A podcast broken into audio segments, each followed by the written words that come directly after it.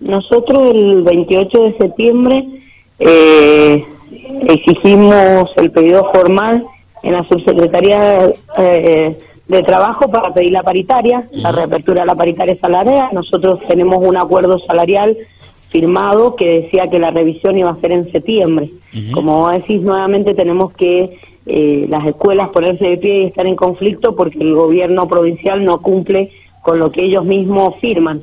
Así que hemos hecho el pedido y estamos esperando la respuesta. Después nos asombra que sale el ministro a decir por los medios de comunicación y no como corresponde formalmente que va a haber convocatoria, como que va a haber la posibilidad. Nosotros creemos que el espacio de discusión era paritaria, pero también sabemos que los tiempos que, que maneja el gobierno de dilatar el diálogo hace que nuevamente las escuelas nos preparemos para un conflicto.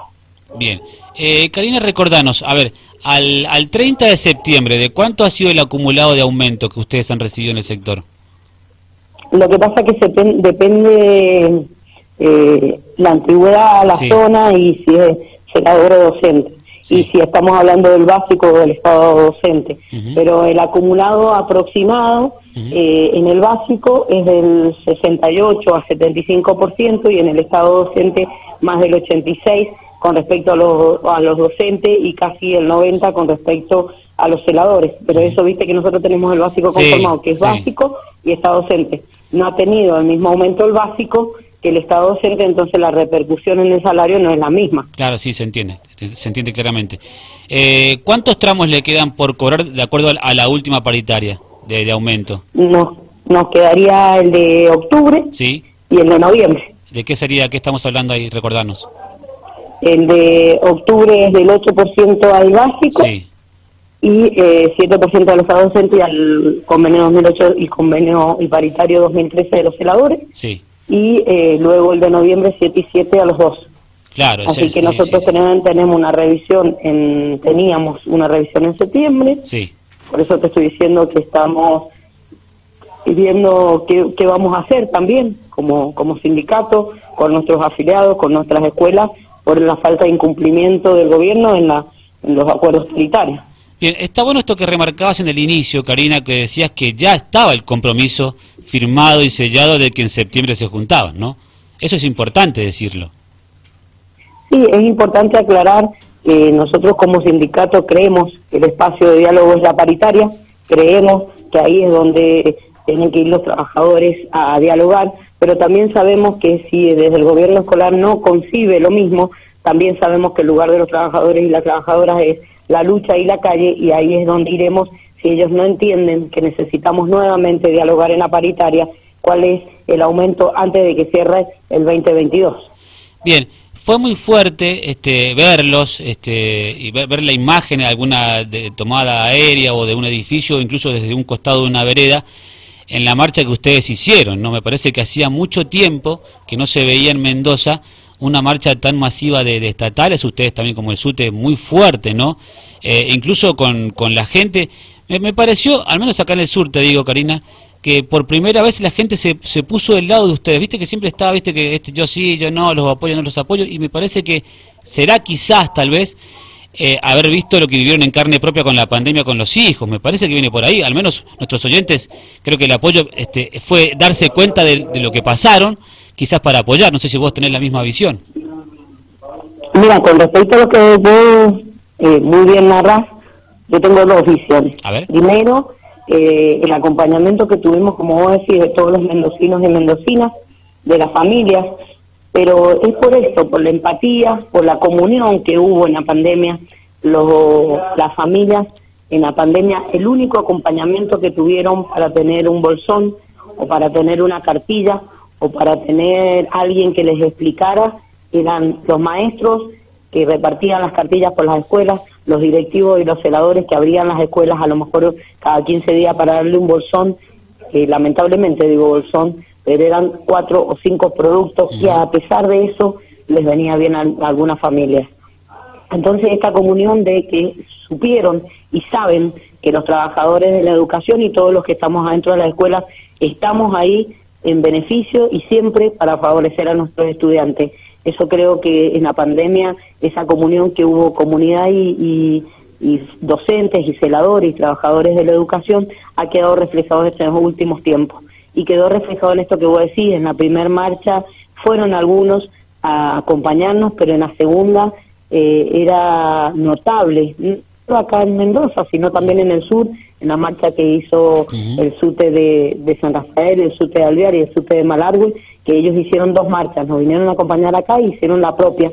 Eh, los, los, los vecinos, los mismos vecinos que, que marchaban y que, como vos decís, otras veces a lo mejor nos tocaban bocina, pero para que nos fuéramos a trabajar, como decirlo de esta manera, así tan dura, y ahora nos tocaban la bocina y nos aplaudían y muchos caminaron juntos a nosotros.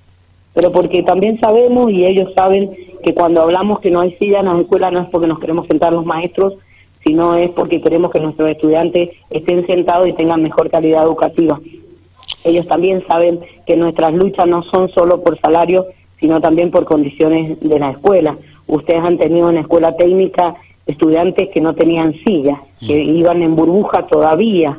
Entonces eso, eh, cuando nosotros lo contamos, eh, un papá o una mamá saben que lo que estamos contando es verdad, porque es el mismo hijo o la hija que viene a la casa y le dice, ¿sabes qué? No me dan más merienda, le dan a mi compañero y a mí no me dan más están eligiendo la seño o el profe o el celador a quien le va a dar la taza de té. Entonces eso, lo que pasa en las escuelas con estos nuevos estudiantes, con estas nuevas niñas, que también cuenta lo que pasa en las escuelas, hace que tengamos esta comunión tan fuerte con, con, los, con las familias.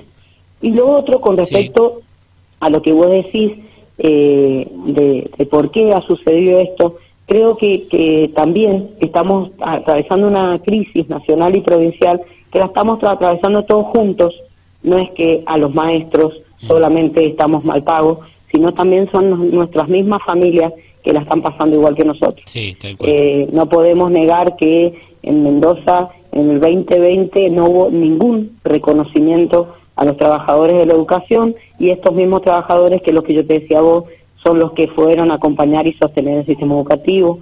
En el 2021 nos dieron un aumento en negro y en el 2022 hemos logrado, en unidad con otros gremios, con la CTA y con algunos gremios de la CGT, salir a marchar, como lo que vos decías, éramos muchos en la calle, sí, pero éramos muchos que vinieron a acompañar a los docentes y a los celadores, éramos muchos que levantamos la cabeza, que dijimos no queremos más nada en negro, el gobierno en el decreto, y eso fue por la lucha organizada de todos los trabajadores de educación, no nos ofreció nada en negro, cuando puso el decreto tampoco puso nada en negro, es decir, que esta lucha de este año ha tenido los logros para los trabajadores que son, y ya saben, este gobierno y cualquier gobierno que venga hacia adelante, que los trabajadores de la educación no queremos nada en negro. Mm. Habían otros gremios que decían que querían 40 mil en bono en negro y qué sé yo.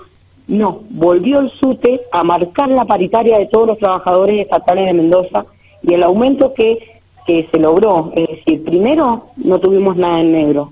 Segundo, un decreto. El gobierno tuvo que reformular el decreto y volverlo a plantear.